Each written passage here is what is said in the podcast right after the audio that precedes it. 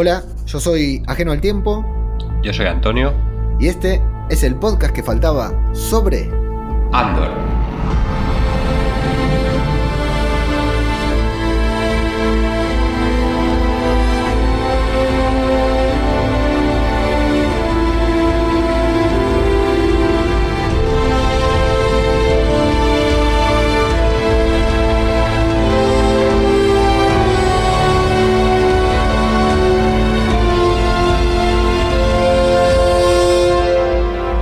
¿Cómo les va? Les damos la bienvenida a la primera entrega del podcast que faltaba sobre Andor. Este podcast que al final, Antonio, no sé si te conté, lo puse por ahí en Twitter, ya he decidido que va a quedar solo para Star Wars al final. Salvo que haya algo muy especial que tengamos que cubrir en este podcast, porque entre todos los podcasts que tengo ya no puedo seguir abriendo, así que este va a ser el podcast que faltaba sobre Star Wars y sus derivados, salvo alguna que otra excepción. ¿Cómo estás, Antonio? Tanto tiempo sin grabar, sin encontrarnos y vernos la cara. Sí, sí, bastante, bastante tiempo, lo que quiere decir que llevamos bastante tiempo sin tener nada de, Star Wars. Exacto. Nos retrasaron Andor, que la verdad es que vino bien. Ya, ya hay que desengrasar un poco de fantasía medieval y darle esto del space opera que, que también está, está muy bien. Yo estoy encantado que lo hayan retrasado, la verdad, porque así me ha dado más tiempo para prepararme bien para, el podcast y para disfrutar un poco más la serie, porque si no en verano la verdad es que lo hubiera pasado ahí un, poco mal. Sí, porque aparte tuviste un verano agitado, diferente, ¿no? Sí, diferente, diferente y, un poco agitado. No he estado mucho por casa y entonces eso siempre está bien, pero para, para estas cosas de disfrutar de las series no, no está tan bien porque te, te pierdes mucho el, disfrute y el comentarlas con, otras personas, que al final yo creo que es una de las cosas que nos gusta de, por lo menos a, los que escuchamos podcast y a los que eh, participamos en grupos de Telegram y estas cosas nos gusta de las, de las series. Sí, porque aparte eso, estamos acostumbrados a terminar de ver el episodio e ir corriendo al grupo de Telegram, ¿no? A, a comentar o a Twitter, el que maneja Twitter o lo que fuera. Y aparte, con este segundo semestre de 2022, que es una locura porque se estrena, este agosto-septiembre se estrenó todo, todo lo que no tenían.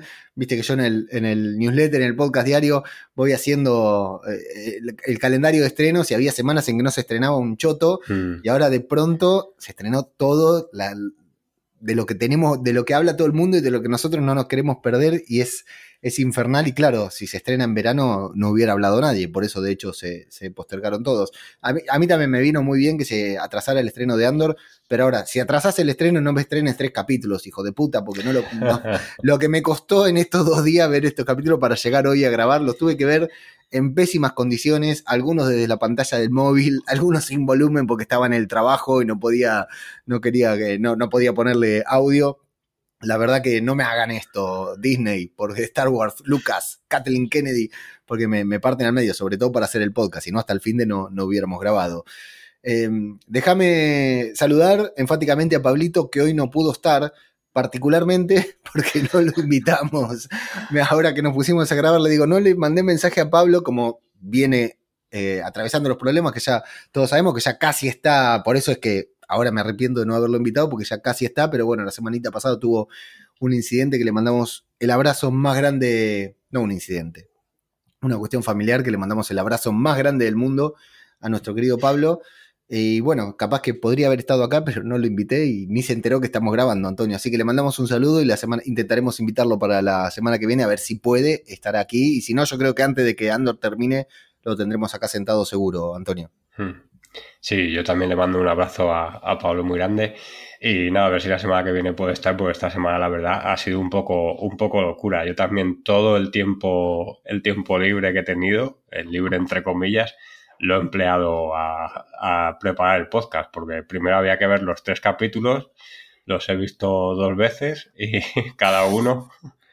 Y luego he estado haciendo el guion y cogiendo algunos datos, no muchos, pero bueno, me ha salido un guion bastante interesante, así que nada, ahora, ahora iremos hablando un poquito de todo.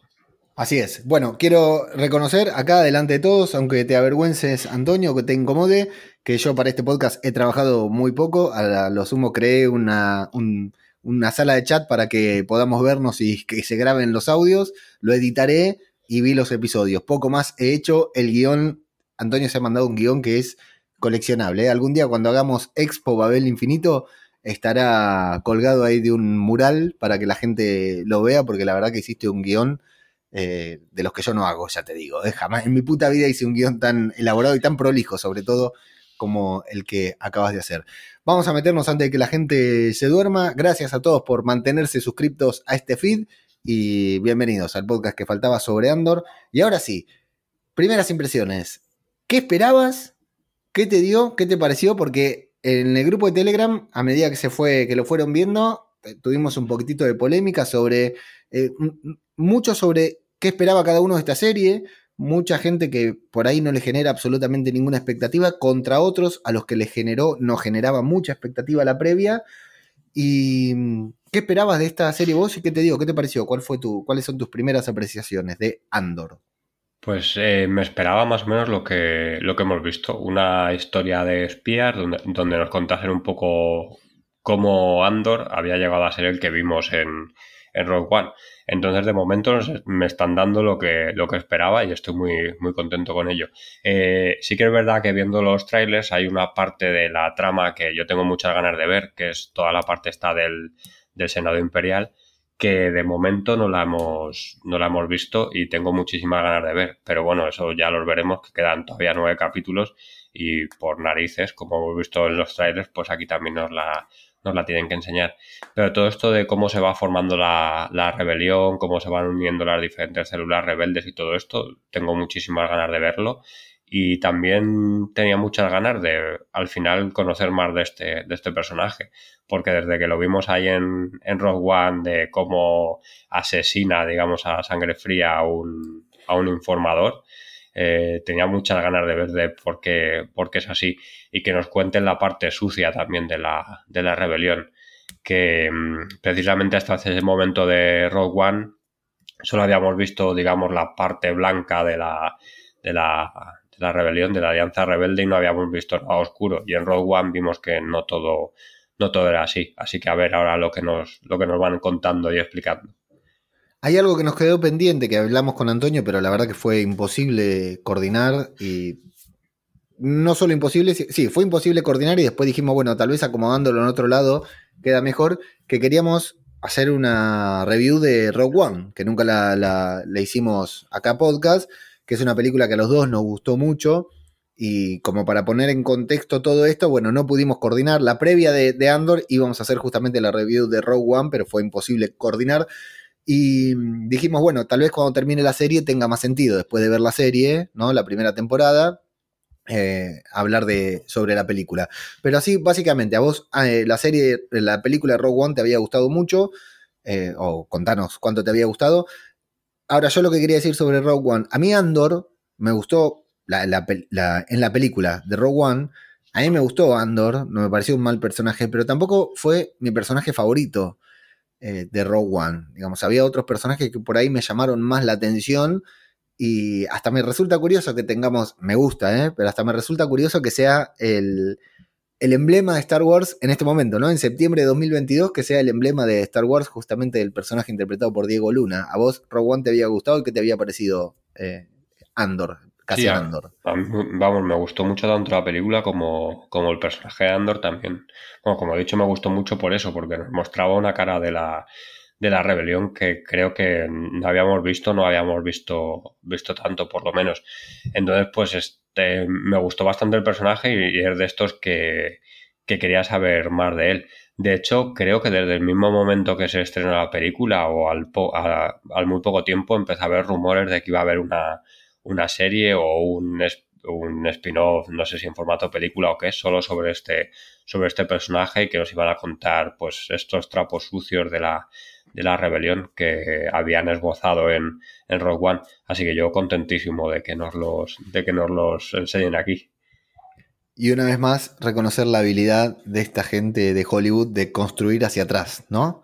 Eh, episodio 4, de ahí, de una línea del episodio 4, del, scroll de texto del, inicio, hicieron Rock One. De un personaje de Rock One se fueron a construir esta serie de dos temporadas que parece que va a estar brutal, que va a ser muy distinta también todo en cuanto a su estructura.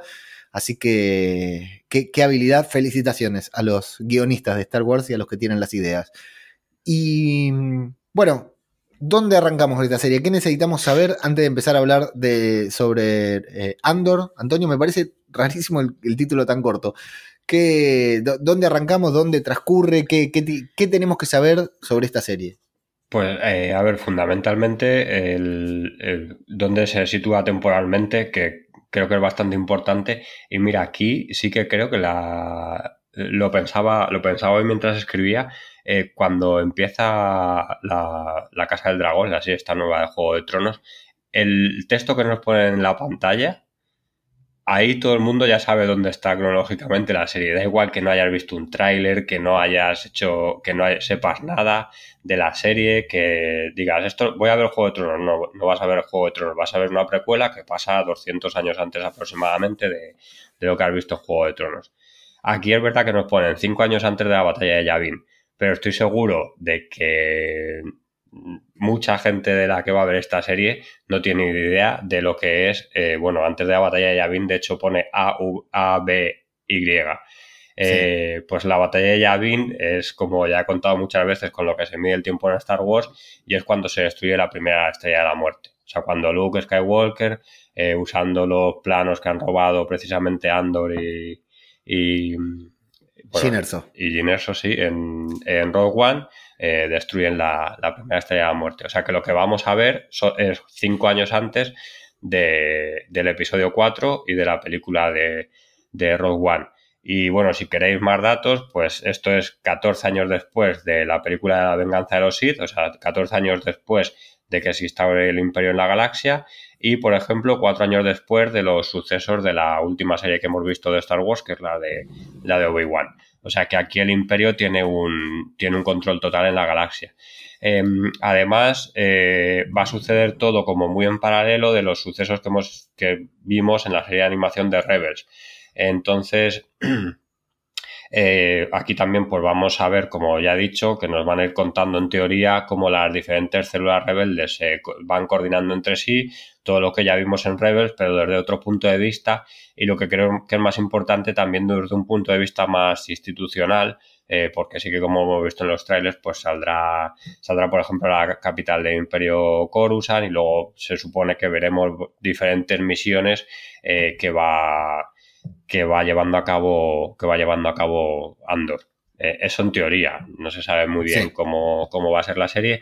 Lo que sí parece confirmado que va a haber dos temporadas, de hecho se supone que ahora a finales de este año 2022 se va a empezar a grabar la segunda y que la estructura de la serie va a ser en esta primera temporada eh, nos van a contar un año, o sea, este quinto año antes de la batalla de Yavin, eh, a lo que se sumarán los flashbacks de la vida de Andor y luego la segunda temporada serán otra vez 12 episodios, al igual que esta, en arcos argumentales de tres episodios, como también van a hacer en esta primera temporada, y cada arco de esos argumentales será un año. O sea, será el cuarto año, tercer año, segundo año y el año previo a la, batalla de Yavin. Entonces, organizarán todo para que justo acabe y se enlace con los sucesos de, de Rogue One. O sea que parece ser que al que tienen algo, una idea bastante interesante en la cabeza y que así nos la vayan a desarrollar. Que para mí esto es bastante importante a la hora de plantear una serie, que parece ser que no van a improvisar mucho.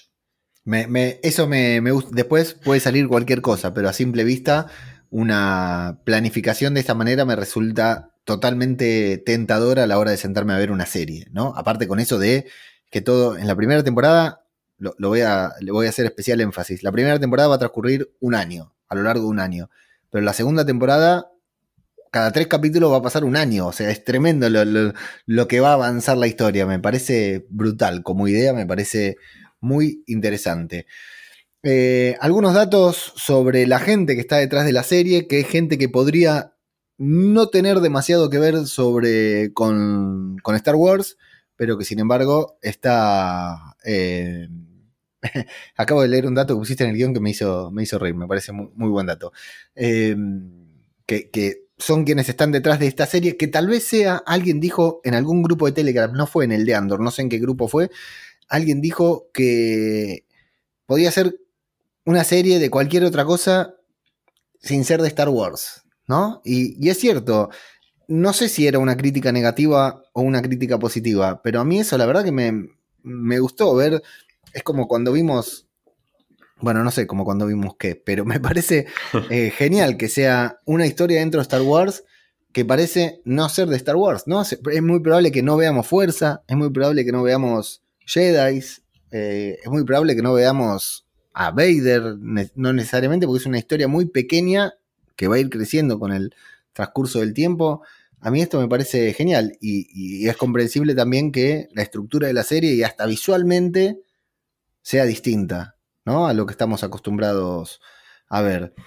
El showrunner de la serie es Tony Gilroy, que, a ver, vos aquí pusiste que fue el encargado de arreglar la película de Star Wars. Contame ah, esto. Sí, bueno, de Star Wars de, de Rogue One, eh, porque Rogue One tuvo como reshoots, creo que se dice ahora, que, cosa que se regrabó y luego creo que tuvo un montaje nuevo que de hecho salió un, bueno, de esto hubo en su día mucha polémica porque salían escenas en los trailers que luego nunca se vieron en la, en la película, ah. pero aquí sí que parece que fue porque el montaje final de la película se le daba, se le daba otra idea a, a lo que es a lo que es la película. O sea, no me acuerdo exactamente muy bien, pero bueno, fue como el que rehizo, digamos, la película y al final hizo que viéramos lo que, Claro. acabamos viendo. Metió mano cuando la película ya estaba rodada, no formó parte del proceso, sino que metió mano cuando la película estaba rodada.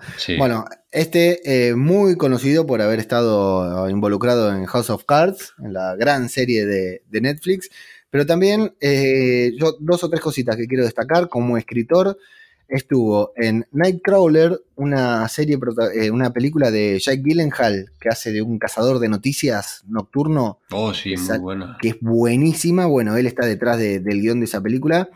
Está detrás, no como guionista puntualmente, pero sí de, las adaptaciones de Armagedón. De, bueno, en todas las películas de Bond está súper, sumamente eh, involucrado como productor, como guionista, ahí sí como escritor. Pero hay un titulazo para mí de este hombre, de Tony Gilroy, que es eh, Eclipse Total, se llama en Argentina. Eh, no sé cómo se llama acá, pero el título original es eh, Dolores Claiborne, que es una película basada en un libro de Stephen King, protagonizada por Katy, por Bates, que es un peliculón. Y este tipo es el que hizo la adaptación del libro de Stephen King. Me estoy yendo a no sé qué año hablar de Dolores Claiborne.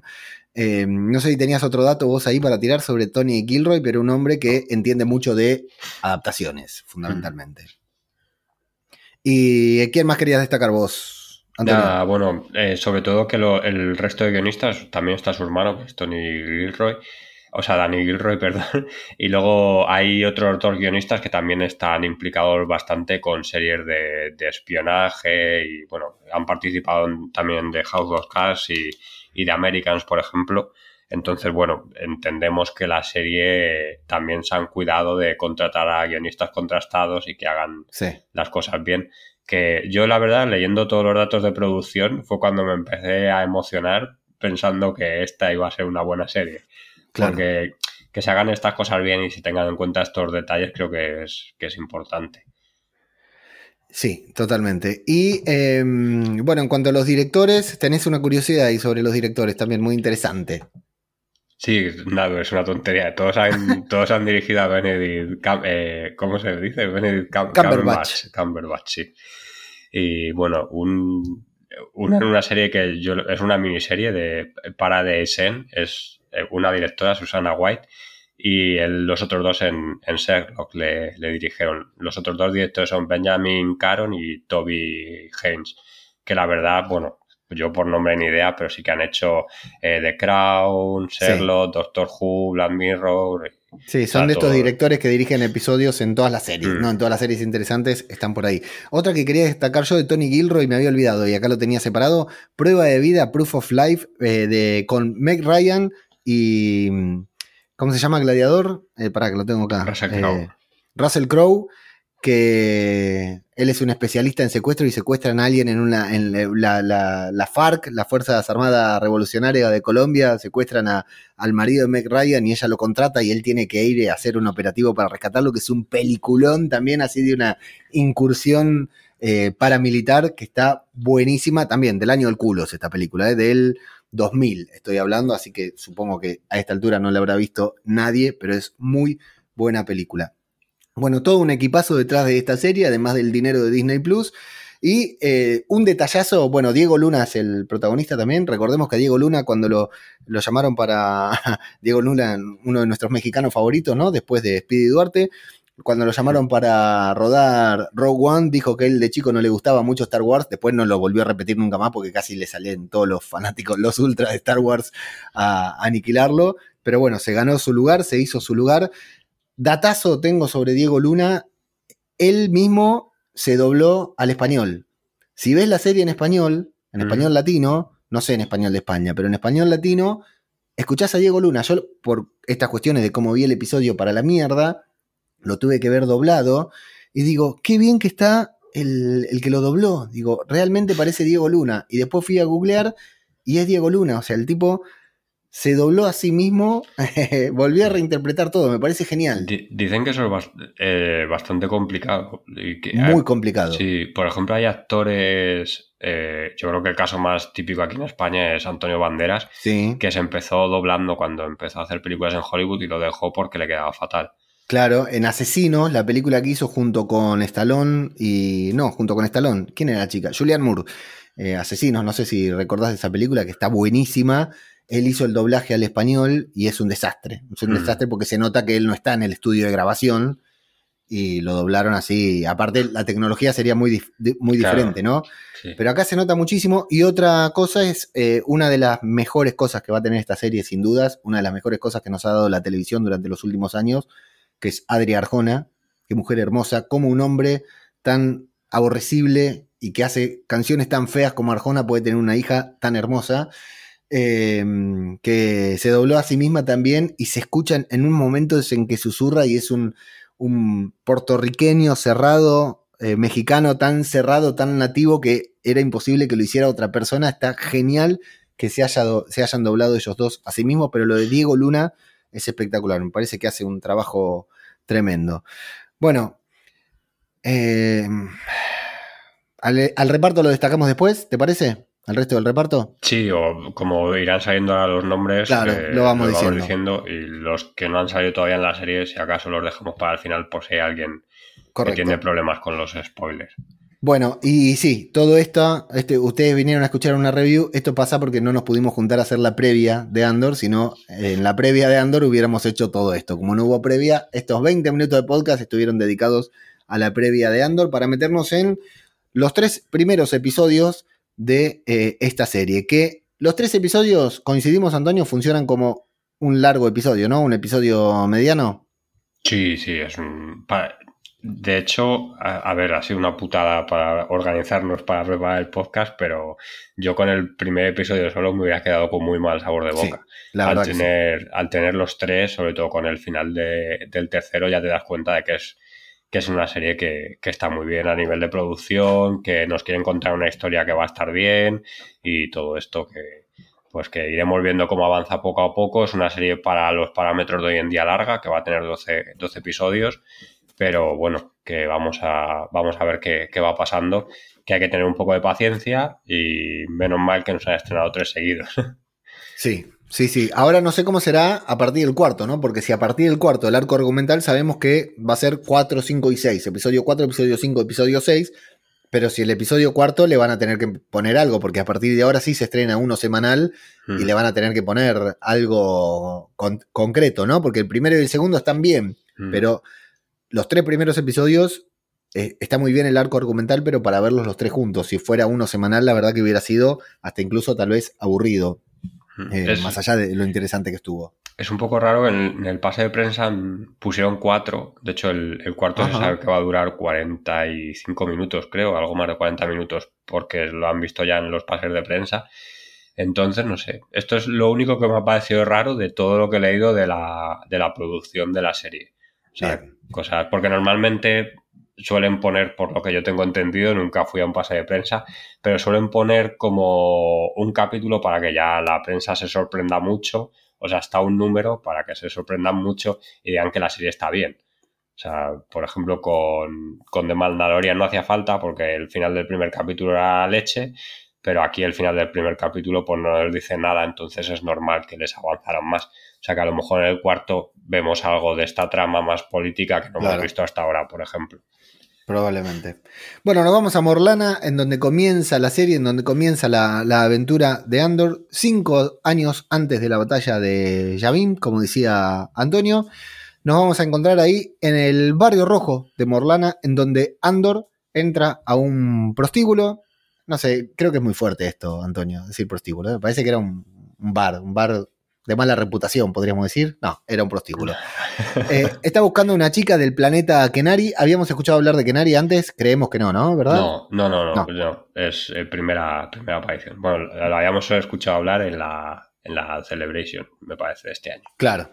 Bueno, eh, y ahí le van a confesar, va a confesar él que se trata de su hermana, a la que estaba buscando, de la que se tuvo que separar varios años antes, y ahí mismo va a discutir con unos parapolicías, ¿no? Unos vigilantes, eh, podríamos decir, que lo van a perseguir y con los que va a tener ahí un lindo intercambio, muy, muy de cantina, muy de western también, podríamos decir, ¿no? Este encuentro ahí que lo miran al, foráneo, al mexicano, y bueno, después lo van a agarrar ahí en un, en un callejón, en una calle cerrada, y está muy bien ahí eh, que ya empieza matando, ¿no? Igual que en Rogue One, Andor.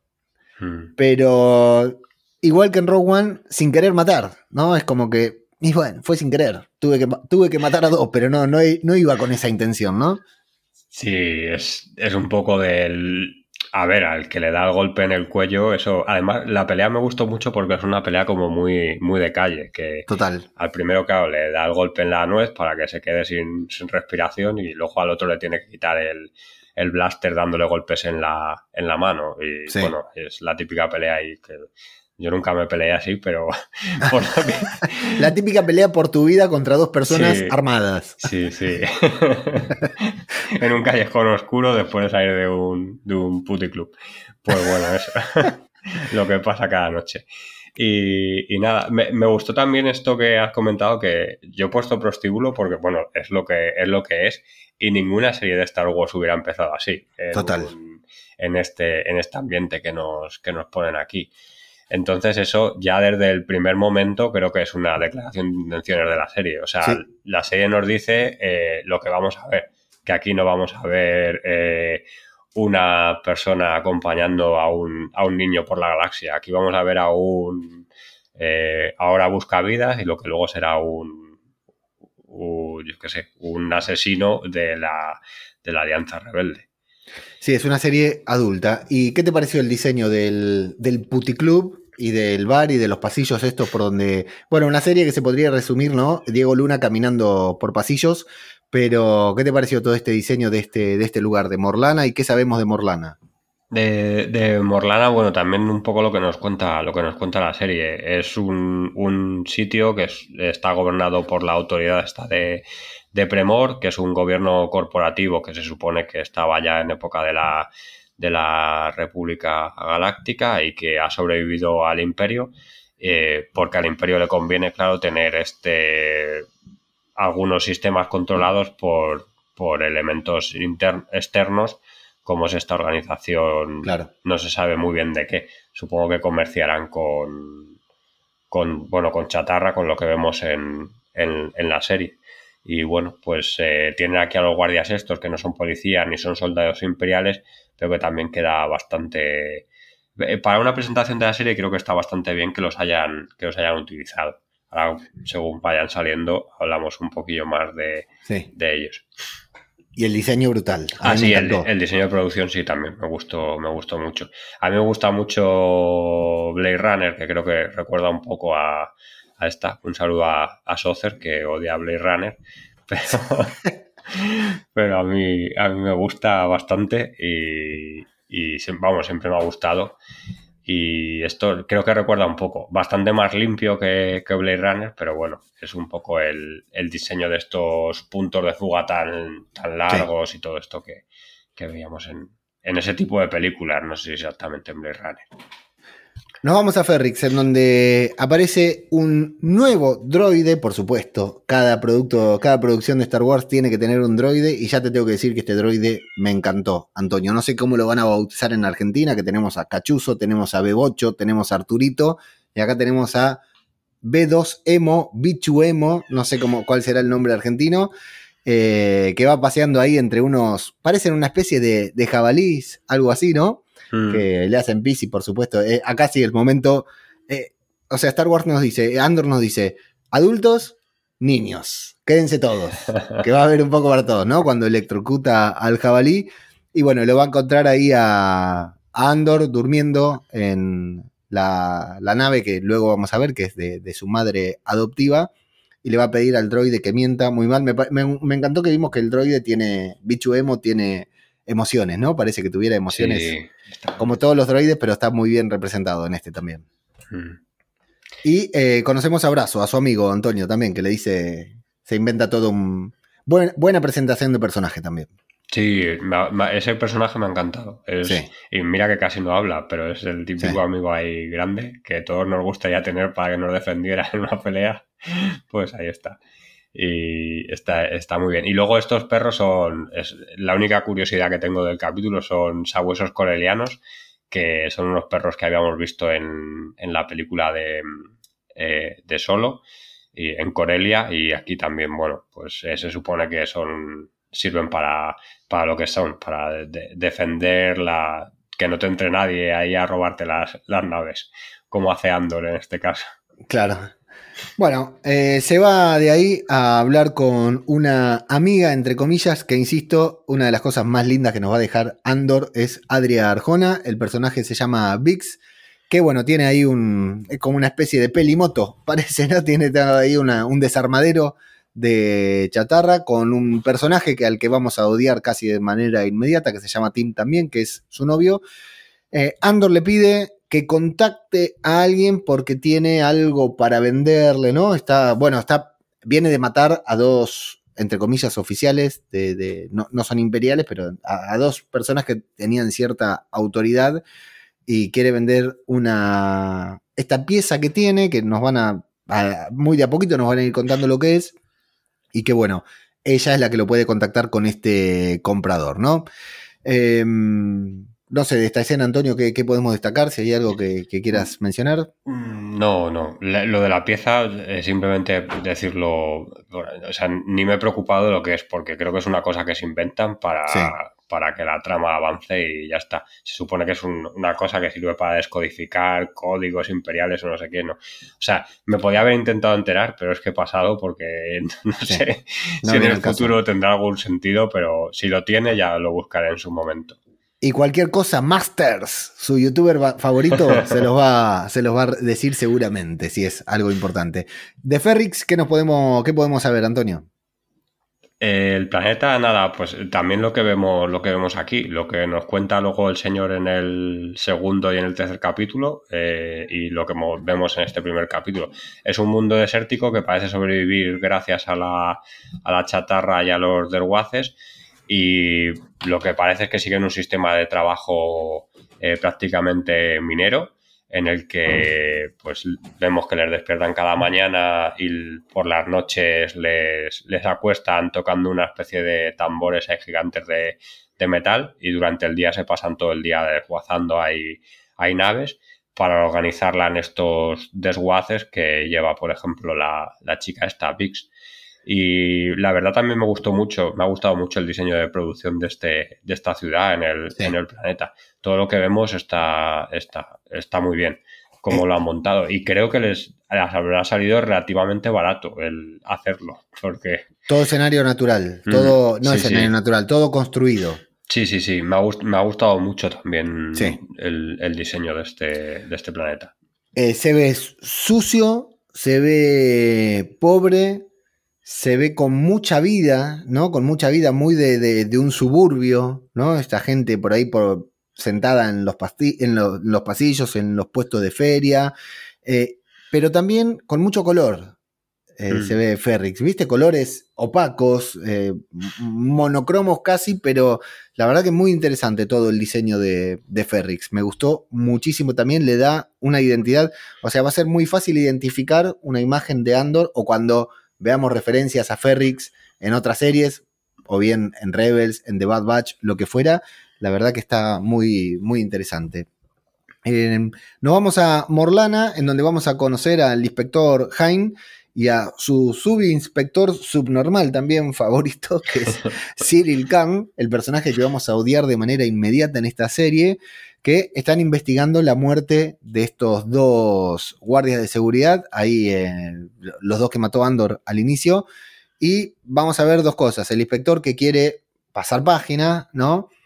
Y el otro, que es un subnormal, que se quiere ganar su puesto, o vaya a saber que hasta incluso se modificó su propio uniforme para que tenga mayor presencia. Y es una muy buena conversación entre, entre ambos, ¿no? Uno que tiene que rendir explicaciones y dice, yo no quiero ir a hablar de que asesinaron a dos guardias de seguridad bajo mi guardia, por decir algo, ¿no? Bajo mi mando, así que más vale hacerlo pasar por una muerte accidental o algo por el estilo y el otro que está emperrado en hacer el trabajo correcto también porque es un resentido de mierda. Tal vez en algún momento sepamos por qué, Antonio. Sí, no, no sé. Eh, a este personaje me ha gustado cómo está construido y lo que nos explica. Pero claro, sí, es un normal. O sea, no tiene, no, tiene, no tiene sentido lo que hace porque, a ver, tiene sentido, ha matado a dos compañeros, pero no cuentan que son amigos suyos ni, ni, ni, nada. O sea, son, pues bueno, eh, creo que el, otro tiene bastante más experiencia y sabe que la situación podría acabar como de hecho acaba, que acaba bastante peor de lo que ha empezado. Entonces, pues, pues bueno, a veces en los trabajos hay que dejar pasar las cosas en vez de, en vez de darle vuelta. Claro, te pagan igual, te pagan igual por hacerlo, por hacer lo mínimo. El sueldo está incluido en el sueldo. Eh, bueno, nos vamos brevemente a hacer un paso por lo que transcurren los tres episodios en lo poco que vemos de Kenari. Muy mal Star Wars, está muy en contra de esta representación de México en formato de seres primitivos como son los Kenaríes, Kenaritas, no sé cuál será su gentilicio. Bueno, me gustó muchísimo, algo que creo que nunca lo habíamos visto así de esta manera, ¿no? Una tribu tan, tan eh, tan eh, primitiva, justamente de seres humanos, que siempre lo vimos como bastante evolucionados en el universo Star Wars. Y bueno, en definitiva, Diego Luna es mexicano, tiene un acento diferente cuando habla y me parece discriminatorio bien que muestren que el personaje de Andor también viene de un sitio en el que nada que ver, o sea, en el que ni siquiera hablan español. Es decir, están al mismo nivel que Grido, por decir algo, ¿no? Me explico, no, no habla el, idioma, el lenguaje, que no sé si es español, bueno, inglés sería, ¿no? Eh, en, Star Wars no hablan ni siquiera, tienen su propio dialecto, son cerrados, no tienen tecnología, eh, son sumamente primitivos. La verdad que me pareció interesante este concepto y que también hagan que Cassian Andor salga de ahí, que en definitiva es un actor que vemos trabajando con otros actores, pero que no pierde en ningún momento de su interpretación de Andor su acento mexicano, su inglés mexicaneado. A mí me gustó muchísimo, Antonio. Sí, a mí lo que es el planeta también me, gusta bastante y la historia que nos van contando durante los tres capítulos también, también me ha gustado. Esta historia de que allí solo han sobrevivido estos, estos niños, que parecen los niños estos de, Peter Pan todo el rato, los niños perdidos y que el, que la más mayor o la que más experiencia parece tener sea la que, la que dirija el grupo, que cuando llegan supuestamente a la adolescencia, como es el caso de, de, Andor, o sea, de, casa, como le llamaban, le llamaban allí, se pueda unir al grupo, que sea un planeta destruido, pero que esto sí que no nos queda del todo claro cómo se, cómo se destruyó. supuestamente hay un desastre minero en época todavía de la República y pasa pasa algo que, no sabemos si nos contarán, pero bueno, es, supuestamente el planeta se abandona y allí quedan solo los, los niños y sobreviven un poco como, como pueden, pero parece que no es tóxico el, planeta, simplemente que por algo eh, han, prohibido, han prohibido ir allí. Y nada, bueno, la historia de esta trama se resume muy rápida, que si quieres, como dices tú, la podemos resumir los... Sí, sí, adelante Ya de, seguido, sí. Bueno, eh, aquí básicamente lo que vemos es que se, estrella una nave eh, de, la, de, la, República en el planeta. Eh, no sabemos si simplemente se estrella, tiene un fallo o la derriban de alguna manera, pero el caso es que cae allí y ellos van, los niños estos van a rapiñar a, a la nave. son bastante primitivos, se defienden con una especie de cerbatanas muy largas y un, uno de los soldados de la República mata a la líder esta que decíamos que es como la más la más mayor. No, esto el resto de niños se asusta mucho, pero justo Andor eh, quiere seguir entrando en la, en la nave. Eh, había dejado antes a su hermana atrás, que esto es, bastante importante porque su hermana todavía es pequeña y le dice que no puede acompañarlos. De hecho, es, él es la primera vez que va a una misión.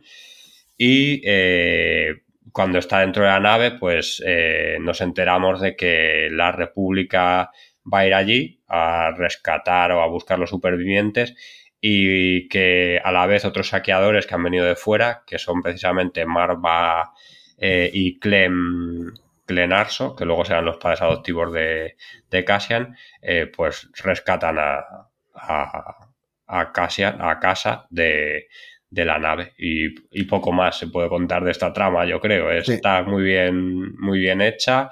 Eh, no se entran dudas de si la república en este planeta actuó bien o actuó mal y eh, de por qué eh, teóricamente es, tóxico el planeta cuando parece que no es tóxico porque viven los niños y luego tanto Marva como Clem se quitan las, las máscaras en el, en el planeta. Pero parece haber un interés por detrás de que no se vaya ese planeta por algo.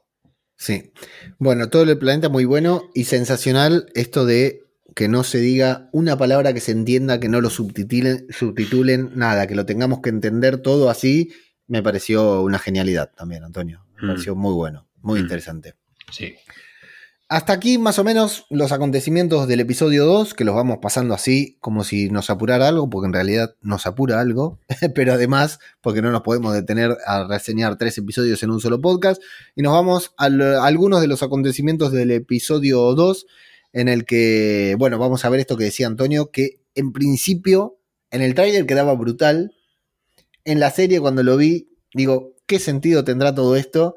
Pero que al final termina siendo una de las cosas que más te ponen los pelos de punta en la serie, que es el hombre dando martillazos ahí a, que hace las veces de, campanada, ¿no? De que da las 12, que está... Parece un lindo concepto, parece que fuera nada más que algo visual o sonoro que nos va a dar la serie, que en el tráiler fue muy importante, pero que al final el tercer episodio explota. Eh, vamos a enterarnos de que el subnormal de, Morlana emitió un aviso de alerta eh, buscando a un varón de Kenari eh, que, para, interrogarlo porque era sospechoso de este, del crimen que se había dado ahí a espaldas de su superior, ¿no? Eso es una iniciativa propia que está tomando este tipo desobedeciendo las órdenes de su superior. Y ahí vamos a ver a Andor eh, encontrándose con su madre adoptiva, de quien vamos a ver de a poquito cómo fue la historia, ¿no? Porque todo esto que nos contó Antonio recién lo vamos a ver muy de a poquito a lo largo de todos los episodios. Y eh, que, mm, bueno, un detalle importante también es que cuando eh, Vix ve el aviso, el alerta este, la, la, circular, el fax, el burofax que mandan para avisar de que están buscando un hombre de Kenari, el novio de Vix, que evidentemente está resentido con, con Cassian, eh, reacciona diferente, ¿no, Antonio?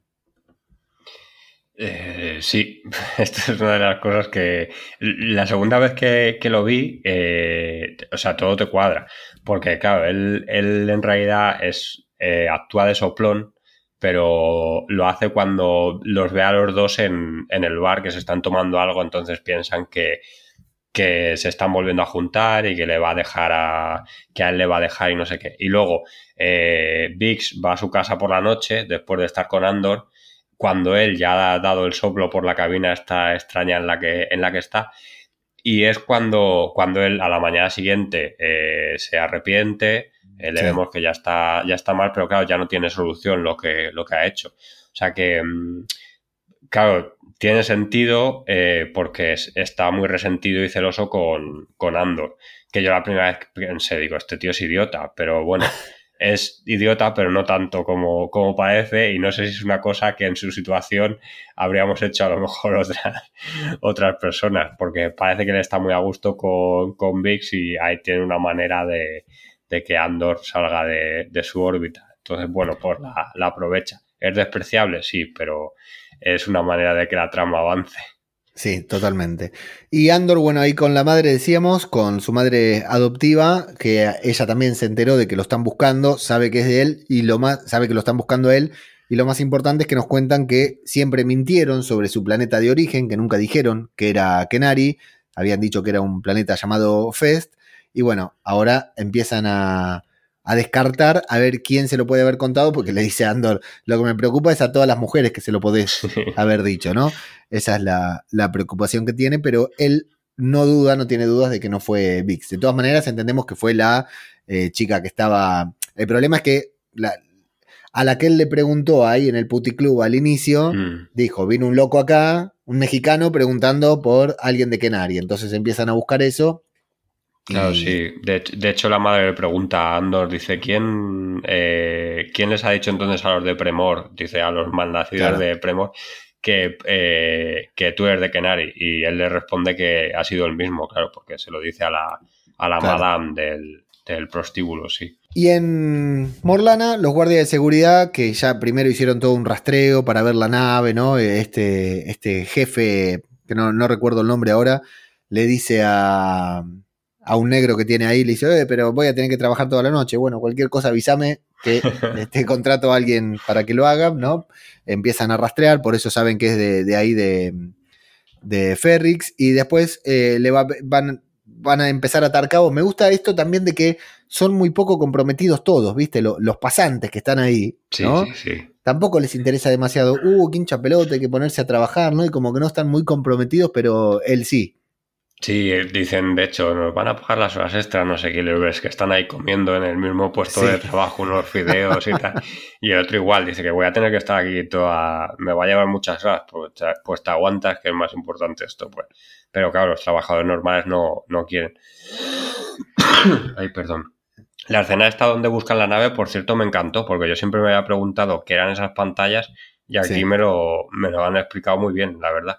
O sea que también me ha gustado, esa escena me ha gustado, me ha gustado mucho, sí. El subinspector Cam está por ahí, van a eh, atar cabos, van a terminar encontrando a una imagen de Diego Luna en Amores Perros, más o menos, ahí muy de jovencito, y eh, hablan de su, todo su expediente que incluye insurrección, destrucción de propiedad imperial, agresión a un soldado imperial, y bueno, tienen esta imagen que decíamos de, de Amores Perros, y aparece el sargento Linus Mosk o Linus Mosk, Buen personaje, Antonio. Sí, a mí este también me ha gustado, me ha gustado mucho. Igual yo este tenía tanta determinación que en un momento dije, este es de la resistencia. Este es un porque estaba tan determinado que, no, al final era un loco de estos extremistas, ¿no? Un militar de estos con cabeza lavada, pero me llamó la atención lo convencido que estaba de todo lo que iban a hacer. Mm, sí, bueno, yo la verdad es que no lo pensé, pero es de estos personajes que, que ya no se ven mucho en las, en las películas ni en las series como así que tiene las endorfinas masculinas muy, muy subidas y que, de vez en cuando está bien ver alguno de no, tenemos que ir, reventarle la cabeza a todos y que el típico policía, yo que sé, de, de que veíamos antes en algunas películas y que ahora ya cuesta verlos, verlos más. De hay que hacerlo porque estos son idiotas y nos van a joder aquí lo que tenemos montado y, y yo soy un mierda en el escalafón, pero me da igual. Claro. Y con mucha convicción también de la idea, de lo que representa, de lo que está defendiendo eh, ambos dos, solo que este hombre, el, Linux, el Linux, Linus Musk, mira, es una mezcla del Linux con Elon Musk, que, mm, que se nota que tiene experiencia, ¿no? El otro nada más es una teoría, un pibe que llegó a, a un puesto alto, pero este tiene la experiencia. Él dice que hay que tener mucha mano dura con, con, estos planetas afiliados, que las fuerzas tácticas corporativas son la primera línea de defensa del imperio y bueno, se juntan ahí el hambre y las ganas de comer y dicen, vamos a hacer algo, vamos a ir a, reprimir ahí con 12 personas. Me gusta esto, ¿cuántos necesitamos? Y mm, déjame contar, 12. Para agarrar uno, 12. Está muy bien todo esa, ese momento. Y en Ferrix, bueno, van a llegar ahí eh, vamos a, conocer a un...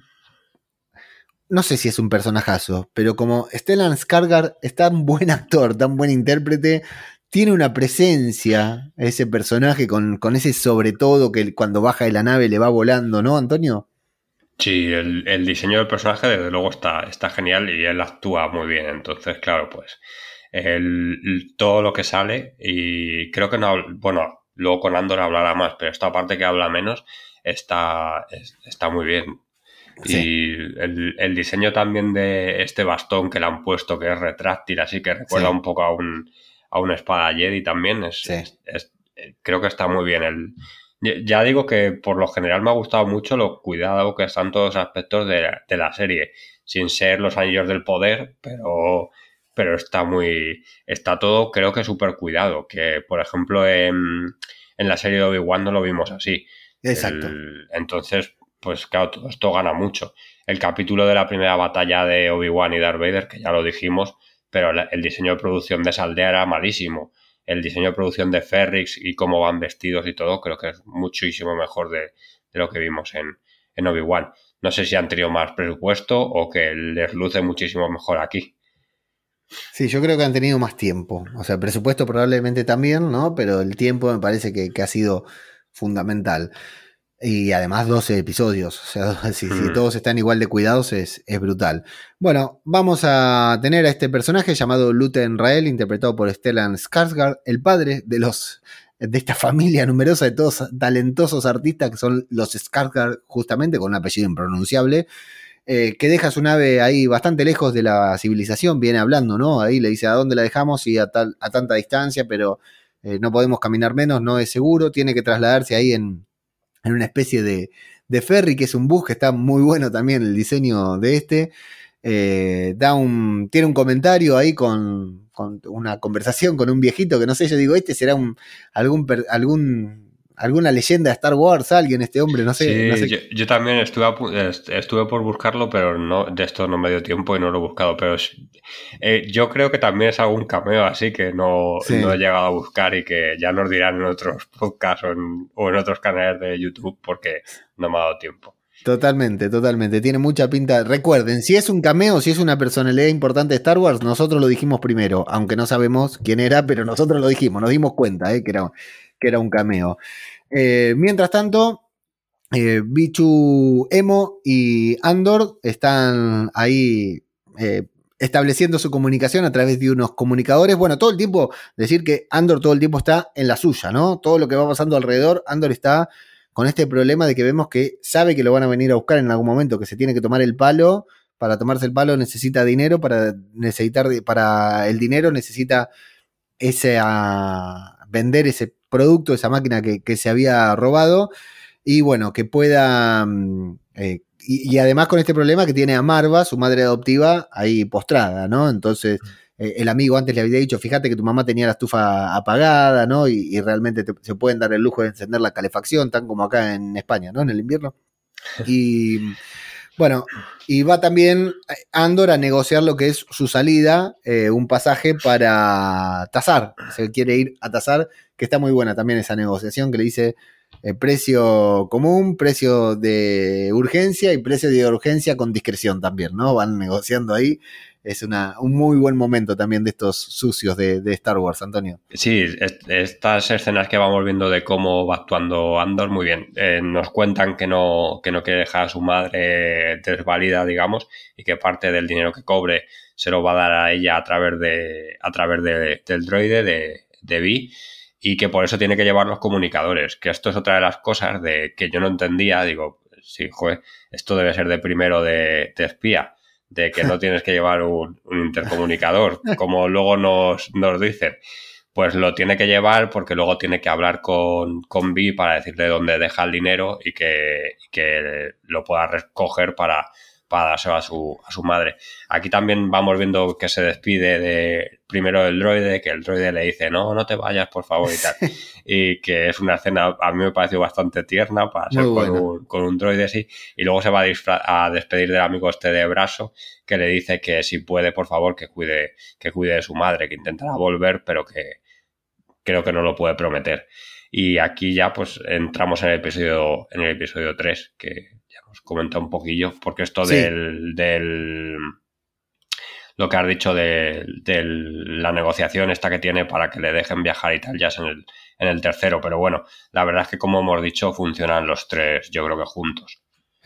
Eh, gran, gran, frase de este viejito que hace de, el cameo de este importante personalidad de Star Wars cuando le dice si no lo encuentras acá no vale la pena lo cual claro es un lugar donde reciclan chatarra no venden chatarra entonces vos puedes ir a buscar cualquier cosa que encuentres despojos, ¿no? Que pueden ser útiles para vos. Entonces dice, si no lo encontrás en este planeta, no vale la pena.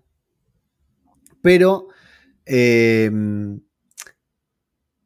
él, eh, que el personaje se llama Luten, Luten Rael, em, está buscando algo también.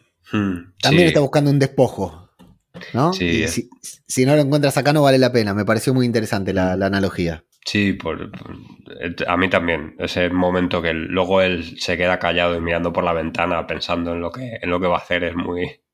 Sí. Claro, de todos estos detalles que me he dado cuenta cuando lo he visto la segunda vez están, están muy bien. Sí, está muy, muy bien escrito. Mm.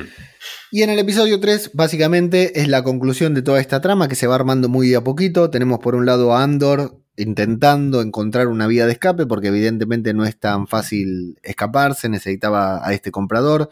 De golpe empieza a ver que tiene la policía atrás, ¿no? Que se vienen, que lo buscan, que están buscando a alguien que, que saben que es de Kenari, o sea, se empiezan a revelar muchos secretos, ¿no? Está muy acorralado y con esta inminencia de tener que vender, tomar el dinero, irse y dejar a su madre bien protegida, no es para nada fácil el, el lío en el que se ve envuelto en apenas eh, tres episodios, ¿no? Y en un ratito nomás, en uno o dos días.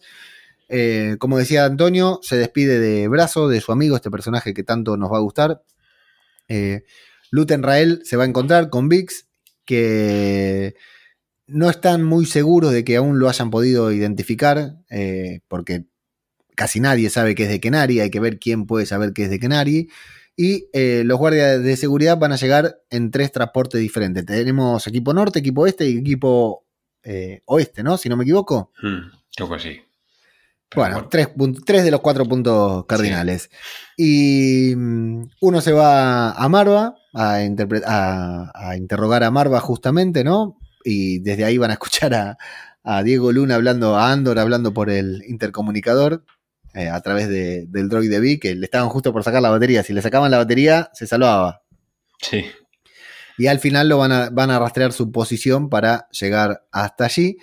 Después vamos a ver también algo muy importante, que acá no hay resistencia, pero que hay un lugar en el que no son bien recibidos estos guardias de seguridad, ¿no? Estos policías.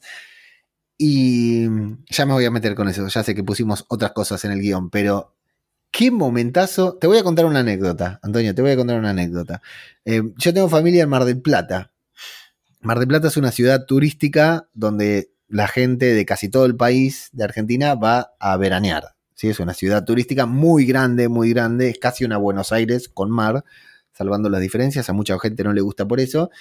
Eh, mi abuela, bueno, tengo familia, viví un tiempo ahí, y mi abuela tenía un puesto de vendedora ambulante, que en Mar del Plata, no sé cómo se le dicen aquí, son unas mesas que se ponen en alguna arteria principal de la ciudad para vender de todo, ¿no? Pero de manera ilegal. Me explico, no es que hay una feria, sino que a determinada hora va la gente, pone, tira ahí la manta, pone ahí una mesa y a vender, y si pasa la policía, a correr porque se queda con toda la mercadería y te arruinó el día, ¿no? Vale, vale. Esto en una época de mi vida hacíamos esto. Y pasaba algo que estaba buenísimo, era muy emocionante, que estábamos sobre una avenida, para que el que escuche esto desde Mar del Plata, estábamos en la avenida Colón, Arenales y Colón puntualmente teníamos el puesto, y allí, cuando era la avenida, venía en bajada, en pendiente. Le decimos aquí en España, venía en pendiente, y de allá se veía que venía la policía. ¿Me explico? Pero también, cuando venía la policía, los vendedores ambulantes, que había, no sé, a lo largo de 10 cuadras, como, no sé, 20 por cada calle, 20 por cada cuadra, empezaban a chiflar. El primero que le veía empezaba a chiflar. Este sonido. Y ese sonido lo empezaban a hacer todos y se expandía a lo largo de la, de la avenida hasta llegar a todas las calles. Exactamente lo mismo que pasaba acá con la policía cuando empiezan todos a hacer esta percusión, que fue, me puso la piel de gallina, Antonio. No sé, ¿qué te pareció este momento? Me pareció brutal, perdón por la anécdota personal que viene a romper todo el clima, pero este momento en que empiezan a golpear todos y absolutamente todos dejan lo que están haciendo para golpear y ellos van caminando ahí y el, el superior, ¿no? El subinspector dice, está asustado, ¿viste? ¿Qué pasó? Dice, nada, nada, nos quieren intimidar y están todos ahí golpeando que me pareció brutal, Antonio. Hmm, sí, a mí también me gustó mucho la, escena y lo que hacen. Y luego cuando Marva lo, explica lo que, lo que está pasando, está como, está como, como muy bien. Y sí que me, lo que has contado tú aquí también pasaba un poco en hace unos años en tiempos de, aquí se llama el Top Manta, porque vendían las copias de CDs sobre todo y estaba el top ventas de los CDs y luego el top manta y por eso se, llamó, se llamó así. Es, bueno, cualquier español que escuche esto lo sabrá, claro. Y, también tenían un sistema similar de avisarse entre ellos para cuando venía la policía, pues, pues irse. Eh, yo creo que esto sigue, pero ahora en vez de vender CDs, pues venden copias de bolsos, de zapatillas, de camisetas de fútbol y cosas, y cosas así. En las ciudades pequeñas, pues como todo no tenemos tanto, pero en Barcelona y en Madrid creo que sigue habiendo problemas de este, de este estilo. Y pues, yo la verdad no había hecho la analogía, pero sí que es un poco, un poco de eso, que viene la autoridad y que tenemos que que escapar de ellas y oponernos allá de, de, alguna manera. Y parece que en este, mm, en este, planeta, como yo creo que en cualquier eh, lugar minero del planeta, hay como una colectividad muy grande y se juntan un poco los, los pobres, entre comillas, los, los trabajadores para oponerse a, Hay como más solidaridad entre ellos, que yo creo que es un poco lo que nos quieren mostrar con, con esta escena que van eh, rápido a la puerta de, casa de Marva, que parece ser una persona respetada eh, por la sociedad de este planeta, a decirle, oye, que aquí no podéis estar, que Marva es una anciana, que está mal, que os vayáis de aquí, que no sé qué, y están muy bien, muy bien organizados en ese sentido. Cierran las tiendas y yo pensaba que, eh, porque luego en la serie vemos como una especie de manifestación de unos chocando contra unos en, uy, en la serie, en los trailers vimos una especie de manifestación y pensaba que iba a ser este momento, pero no, eso irá para otro, para otro capítulo y no sé si será en este planeta o en otro. Pero bueno, que, sí, que me ha gustado, me ha gustado también mucho. Hay uno que tiene, hay uno incluso de los que están por ahí, que es un pibe que lo vamos a ver un par de veces, que tiene una, un buzo, aquí le llaman sudadera, con capucha, que parece hasta incluso un buzo de Adidas, eh, el diseño, que, no lo es. Yo miré y dije, se, equivocaron, pusieron a uno con, con, un buzo de Adidas, con una sudadera de Adidas con capucha, que está muy bien también eso, muy, muy urbano, muy urbano lo mm. hicieron, lo hicieron todo muy urbano. La frase de Marva diciendo, ¿te preocupa el ruido? No, no, te tenés que preocupar cuando el ruido se detenga. Y el ruido se detiene y lo vamos a ver al, al gordo, al que tiene experiencia, que dice, ¿qué pasó? ¿Qué, pasa ahora? Porque es decir, que entiende, ¿viste? Y se da cuenta que si dejaron de tocar la percusión es porque algo va a pasar. Bueno, eh, todo ese momento me pareció increíble. Bueno, brazo también, ¿no? Bajan los policías, estos, estos, eh, estos guardias de seguridad, lo que fueran, bajan por ahí, van caminando y los miran, ¿no? Ya se lo, ves que los miran mal. Hay un trabajador ahí cualquiera que lo mira tres o cuatro veces como diciendo, ¿qué hacen estos acá? Uy, ¿qué hacen acá? Una redada, qué sé yo. Y después lo vamos a ver abrazo que se queda mirando, sabiendo que están buscando a su amigo, sabiendo que su amigo se vino a despedir. Nada más lo, lo van a mostrar a él que se queda mirando y ya sabemos que algo va a hacer, evidentemente, aunque no sabemos qué. Y después, bueno, eh, por un lado tenemos a Vix corriendo, intentando rescatar a, Andor, intentando poner en alerta a Andor que no lo va a lograr. Y el gran momento entre Andor y, ya no me acuerdo el nombre, Luten, esa charla muy interesante, larga, que lamentablemente habíamos visto en el avance, que la semana pasada o hace un par de semanas Disney puso el avance y yo lo vi como un pelotudo y al final era el clímax del episodio. Menos mal que le faltaba todo lo anterior, que era solo la charla, ¿no? Y esto que, transcurre ahí adentro, pero que está muy buena también, muy interesante, ¿no, Antonio? Sí, la charla esta también me gustó mucho. Aquí creo que lo más importante, aparte de que está muy bien el, diálogo de lo que le va diciendo del, del imperio, de pronto nos dejan de decir cómo tenemos que hablar, cómo tenemos que escuchar, cómo nos tenemos que morir. Eh, pero creo que lo más importante aquí es que nos enteramos que el padre, entendemos que el padre adoptivo de Andor, eh, ha muerto en, en, una de estas redadas policiales y que le colgaron en la, en la calle Rix de, de allí de Ferrix, eh, pues le, le, colgaron. Y que es cuando ahí Andor se cabrea, una de las veces que se cabrea y le dice, ¿quién eres? No sé qué, pues. Es por, por, esto que yo la verdad cuando la vi en el avance ni, ni, ni me preocupó. Claro. Y aquí dices, ah, vale, el padre no está porque ha sido asesinado o, bueno, le han matado.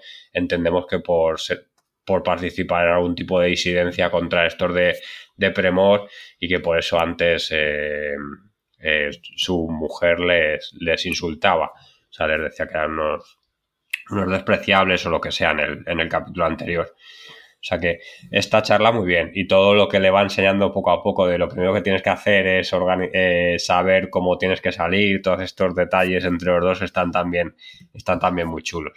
Sí, entendemos que Luten fue a comprar, fue a buscar esto que buscaban, pero también estaba interesado en Andor, ¿no? No es que se lo encuentre ahí, sino que ya tenía cierto interés en Andor porque había visto que era capaz, que poseía ciertas habilidades, ¿no? como la de estas incursiones que hace a, diferentes fuerzas, eh, lugares o máquinas o naves del imperio para poder robarles esta definición de Cassian diciendo eh, eh, son tan soberbios que ni siquiera se dan cuenta que alguien como yo se puede animar a meterse adentro de ellos y a robarles, ¿no? Ellos no lo ven, lo cual llama la atención de Luten, que evidentemente estaba allí para ver si su pálpito, tal vez, esto es lo que yo entiendo, ¿eh? no lo dice en ningún momento, dice, sí, vine a buscar esto, pero también vengo a buscar algo más. Y veo que, que vales la pena, que no te podés conformar, que te vas a escapar. Aparte está muy bien cómo se van midiendo, ¿no? Dice, eh, si no te gusta, me, ya sabes dónde vivo. Ah, ¿te vas a quedar acá? No dice, ¿te vas a seguir acá en Ferrix? ¿No te vas a ir a ningún lado con esta plata? Bueno, no, eh, dame los mil créditos. Te ofrezco mil más si me decís cómo lo conseguís. mil, mil, créditos más, hecho. O sea, dos mil créditos le dio. La verdad que están muy bien construidos los diálogos, fundamentalmente porque están bien escritos, bien rodados y tenemos dos actores muy buenos. A mí Diego Luna me gusta como actor, la verdad que por lo general me gusta desde Amores Perros, ya te digo que me gusta mucho cómo trabaja. Y eh, Esteban Cargar es, es, un crack, total. Mm. Sí. Es un crack total. Bueno, y la acción de este momento, no, no, sé si detenerme a narrar algo más, si me pasé algo que, te parezca importante a vos, mm. Antonio, decime, pero la acción, ¿qué te pareció? Esa acción que también creo que está muy bien, muy bien rodada. A ver, aquí es lo de siempre, es está muy bien rodada en algo que no es demasiado espectacular, que es estas cosas primero cayendo, el tiroteo que hay, creo que está bastante, cumplen bastante bien, y luego la pequeña persecución con el Spider de ellos dos huyendo y, y el otro deslizador este que se choca y explota y matan a otros cuantos guardias de seguridad, pues también está, está bastante bien. Las caras que van poniendo tanto el subinspector este como el, el otro, el, el gordito, pues también está, están los dos actores muy bien y, y, sobre todo me gustó la escena hasta final que se da cuenta el subinspector que la ha cagado sí. y que se ha buscado un rival que va a ser Andor, que parece ser que le. O sea, que nos van a enseñar como una rivalidad entre los dos a lo largo de la, de la serie. Que no sé si este le podrá plantar cada alguna manera a Andor, porque muy inteligente de momento no nos ha demostrado ser, pero bueno, eh, supongo que nos sorprenderá en otros episodios. A mí me, me gusta mucho eh, también cómo ellos está toda esta urgencia, toda esta eh, urgencia, así toda esta carrera con la que juega la serie que dice, ya lo encontramos, está en este sitio. Bueno, mandan a uno de los tres equipos, no sé, equipo oeste. Y el equipo oeste, que eran, si eran 12, eran de cuatro personas, se ve desbordado, ¿no? Por, por esta situación, porque eh, Luten había tenido bien preparada su estrategia. Y después que quieren avanzar, les dije que esperen, hay gente caída, ¿no? Y se van viendo que a pesar de ser dos, a pesar de haber ido con superioridad numérica, se están enfrentando a uno solo y de a poquito van perdiendo. Después descubren que son dos. ¿Cómo que son dos? Si vinimos a buscar a uno, si eran dos, tendríamos que haber traído 24 personas. ¿No? Me imagino que están pensando. Y después, en un momento que están ahí, dice, eh, ven que se cae la nave esta, que brazo, ah, buenísimo lo, de brazo, que, que ató la nave. Ojo, ¿eh? No sabía si se iban a llevar a su amigo ahí. Menos mal que no lo subieron a su amigo a esa nave, porque si no lo hacía cagar. Pero está muy bueno ese momento también, ¿eh? Sí, es, verdad que ese detalle, según estabas hablando, no, lo hemos comentado, pero claro, es verdad que, le, que ahí ya se dan cuenta de que los locales les están ayudando a escapar y ya es cuando el, el, experto, el, hombre este, le dice al, al subinspector de que se tienen que ir porque si no hay, claro, los van a matar a los, a los 14 pues al final les van a pegar una paliza y los van a matar. Claro, son muchos más los, los locales. Entonces al final pues, pues tienen que escaparse de allí para, no, para que no les linchen, más que nada. Otro detalle es que primero, de Andor también vamos a ver la determinación, porque en el momento en que tenían que escapar, no quiso escaparse sin el aparato ese, ¿no? Sin el estéreo que se robó, no, no lo quiso dejar, entonces eh, arriesgó su vida también, que vamos a ver la determinación de Andor y que pudo haber matado al subinspector porque lo tuvo ahí y al final no lo mató, ¿no? Pero lo podría haber matado tranquilamente, por lo cual también entendemos en contraposición con el inicio de la serie que no es un asesino a sangre fría, que la muerte de, ese episodio fueron circunstanciales. A este tipo lo hubiera matado y se hubieran solucionado varios problemas, porque este tipo ya sabemos que es un enfermo mental que se la va a agarrar con él y lo va a perseguir durante 12 episodios y tal vez 24.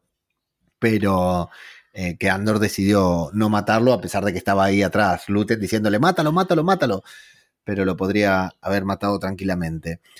Eh, a mí me parece un muy buen, muy buen final de tercer episodio, un muy buen final del, arco y me dejó, así como te digo, ¿eh? el primero, como lo tuve que ver en mala condición, me hubiera gustado verlo sentado en el sofá. Estoy esperando que llegue el fin de semana para sentarme con el nene mío y con Pau para verlo, para disfrutarlo como disfruta todos los productos de Star Wars.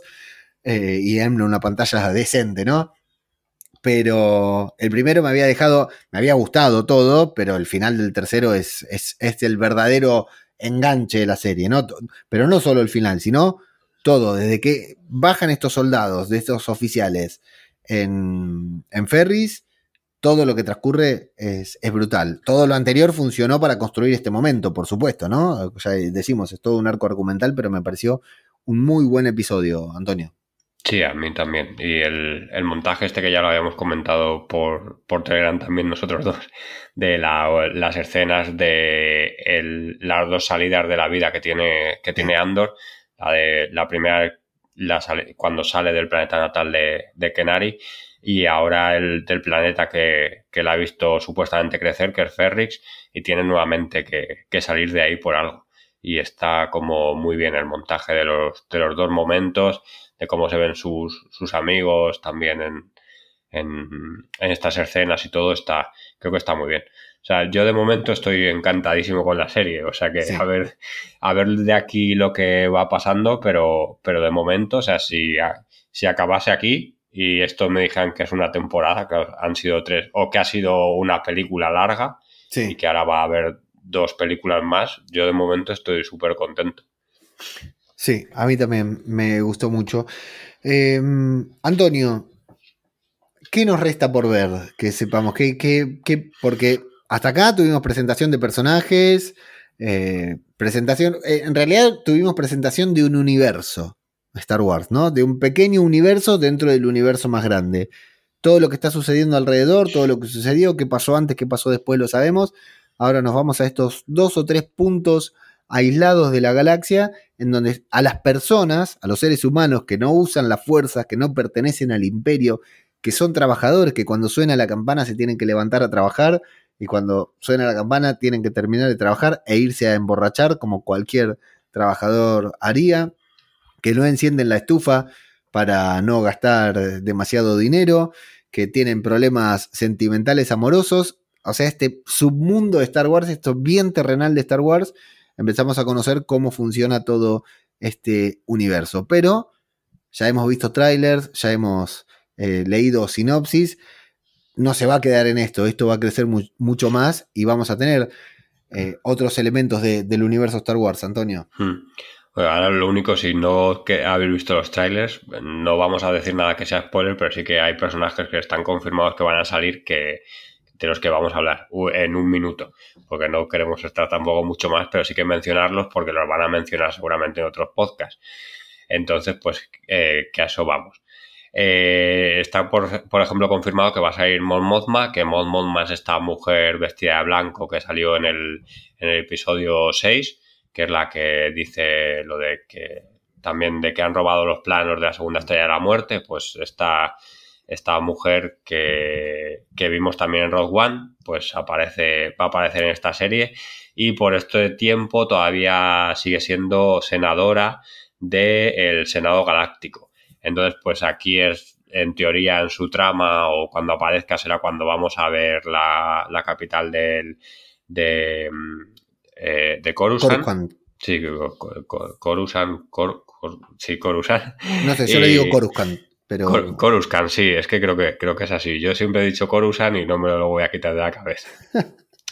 y, bueno, nada, pues eh, también la, hemos visto en, en Rebels, que en, eh, vemos en, Rebels, vimos por ejemplo cuando renuncia a estar en el Senado Imperial, pero que esto pasará dentro de tres años para el, tiempo en el que estamos ahora en la serie.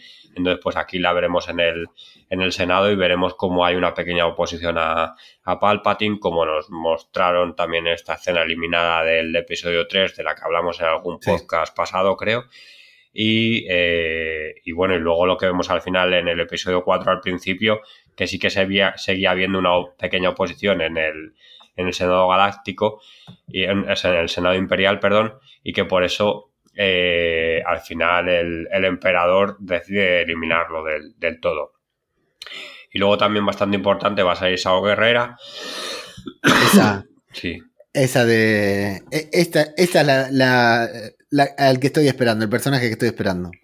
Sí, Saúl Guerrera, que lo vimos también en Rogue One, interpretado por Forrest Whitaker, que en, Rogue One a mí me gustó mucho todo esto que, dice de, mentiras y todas estas cosas que la interpretación me gustó. Me gustó. Es, que es un actorazo, Forrest Whitaker es un actorazo. Sí, con, otro actor, de hecho yo he escuchado unos podcasts por ahí que, claro, al final es era relativamente cómico, pero como es este actor, eh, no queda demasiado estridente, que si hubiera sido con otro actor probablemente pensaría lo mismo. pero bueno, sí, pero bueno, ahora es un personaje que hemos visto mucho en la serie de animación también. Lo vimos en Clone Wars, lo vimos en, en Rebels y bueno, pues es la parte más extremista de la, de la rebelión. Igual se en Bad Batch también.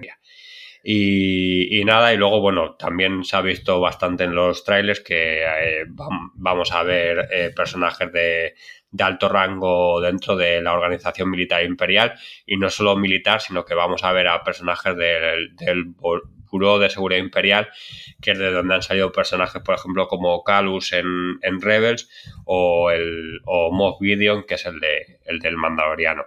Y aquí pues nos enseñará una chica que es así rubia, que me parece que está confirmado el nombre, pero ahora no me acuerdo. Y entonces, bueno, se supone que es otro personaje que durante estos pequeños arcos argumentales saldrá y que será la contra la inteligencia contra la que tendrán que ir los, los rebeldes para poderse organizar y todo esto. Y ya como colofón, eh, como va a aparecer el Senado Imperial, pues probablemente aquí veremos algunos cameos, eh, que probablemente el que aparezca es el visir Masameda, que es el, segundo al cargo en la línea política después del emperador. O sea, en, en la, en la militar está Tarkin, por ejemplo, y en la política está, está este Masameda. Y quién sabe si, por ejemplo, podemos ver a Jar Jar Binks en Debería.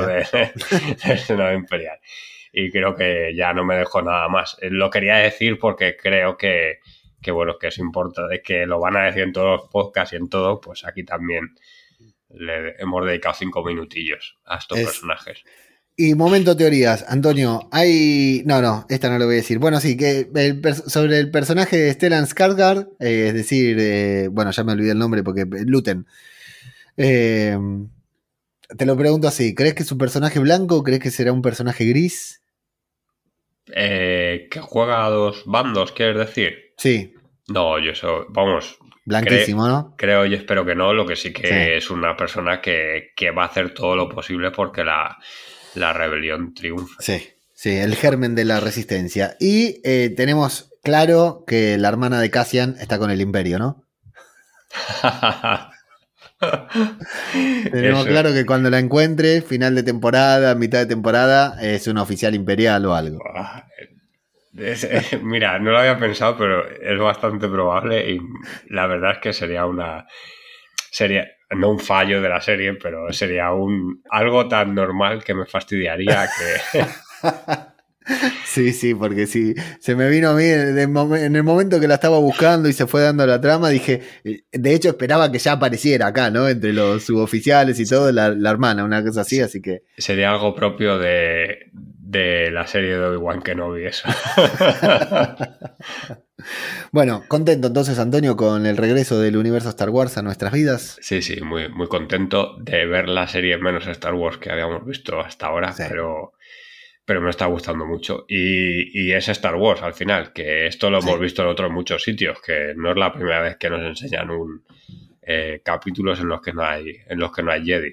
Lo hemos visto hasta ahora en series de animación principalmente, pero, pero ahora está. Ya vimos, de hecho, eh, bueno, en, en, Rock One había algo de, fuerza con, el personaje este que no me gustó nada. Lo que Oye, a mí me gustó mucho. Sí, pero pues a mí no. y, lo vimos también solo, que no hay aparición de, la fuerza. Entonces, pues bueno, que también estas historias están, están muy bien. Sí. Coincido, estoy de acuerdo, me gustó muchísimo Andor. Recordarles a todos que tenemos un grupo dedicado a Star Wars, un grupo de Telegram dedicado a Star Wars en el que pueden participar uniéndose a t.me barra Star Wars a tope van ahí y hablamos con desde el miércoles a la mañana que se estrenan los episodios. Están abiertos los spoilers, podemos hablar full spoilers de lo que queramos. Hoy me encantó cuando nos pusimos a, hablar ya de ayer. Bueno, cuando escuches esto no importa. El miércoles que se estrenaron los tres episodios y hasta incluso fue bastante jodido porque muchos lo fueron viendo a diferentes tiempos, como entre ellos yo.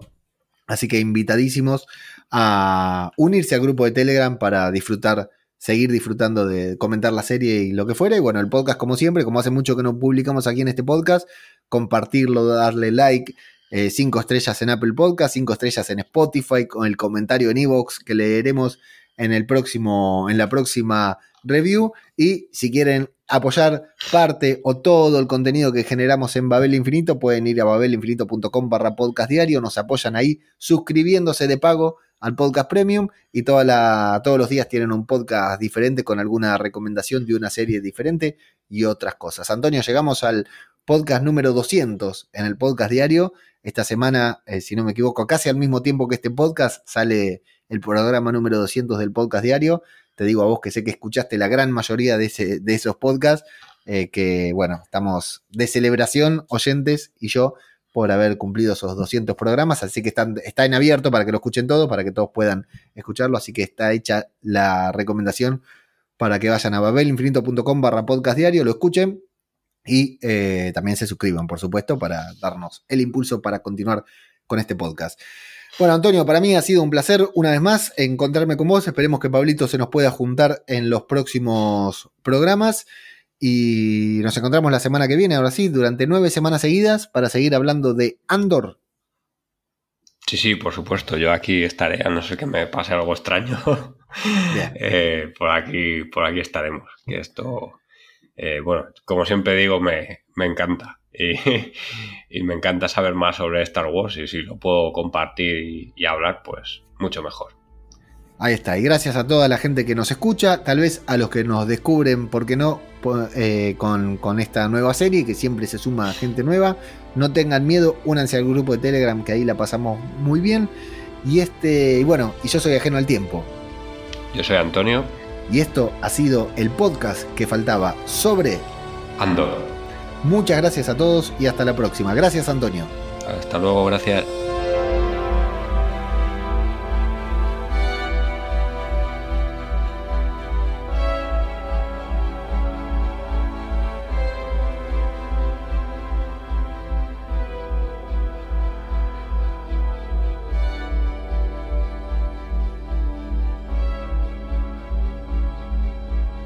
Yo soy Antonio.